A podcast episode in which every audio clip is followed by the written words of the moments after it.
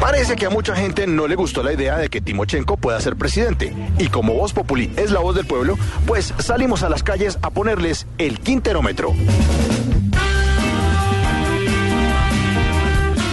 Buenas, ¿usted votaría por Timochenko? Jamás, jamás. ¿Y si sube presidente? No, prefiero irme para otro país. ¿A cuál sería, por ejemplo? Lejos, Canadá, por allá, lejos, muy lejos.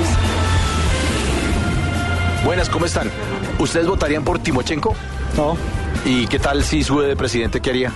pues nos lleva al putas. ¿Usted votaría por Timochenko? Eh, no, ¿Y si queda de presidente? tocaría irse del país. ¿Qué país de pronto escogería?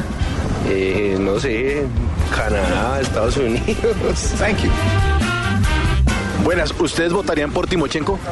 No, ¿Y si queda de presidente? se acaba el país. Sería otra, otra Venezuela. ¿Y usted qué haría? Me iría al país. Por ejemplo, ¿para dónde? ¿Qué país escogería? Canadá.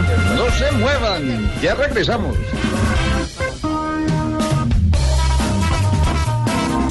Señor, qué pena le interrumpo la empanada. ¿Usted votaría por Timochenko? No, señor. ¿Y si queda de presidente, qué haría? Pues no sé, la verdad, no sé qué haría. ¿Usted votaría por Timochenko? Tú eres guerrillero, Yo no soy guerrillero. periodista. Sí. No, yo no votaría por Timochenko. La verdad, no. No. ¿Y qué pasaría si queda de presidente? Pues esto se empeora. Cuba, Ca- eh, Venezuela. Huele a azufre todavía. ¿Y usted qué haría? Yo me voy del país también. ¿País, por ejemplo, cuál sería? Yo creería que Estados Unidos. OpenEnglish.com. Fluidez en inglés. Señor, ¿usted votaría por Timochenko? No, señor. ¿Y si queda de presidente? Cada vez estamos en la higüe madre. Ya lo oyeron ustedes. En el quinterómetro, Timochenko marca bajito, bajito.